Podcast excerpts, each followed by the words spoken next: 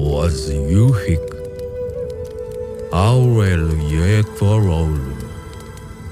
Ikudiwibikuka.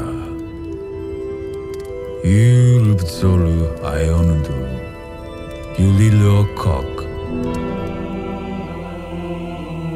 O Shadow of the Colossus é um dos melhores jogos de sempre para a PlayStation.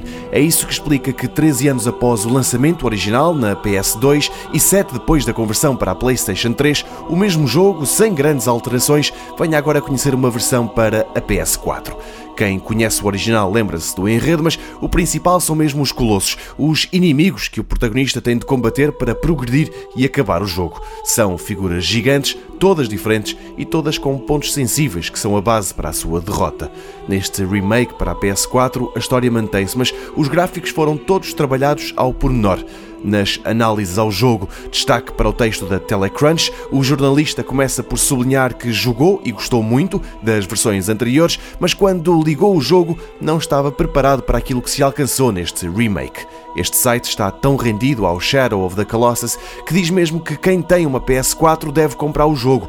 Para quem não tem a consola, o título justifica a compra de uma. No site Metacritic, que agrega a opinião de muitos websites espalhados pela internet, o Shadow of the Colossus recebe várias notas máximas e segue com uma média de 92 valores em 100 possíveis. Ou seja, já é um dos principais candidatos a melhor jogo de 2018.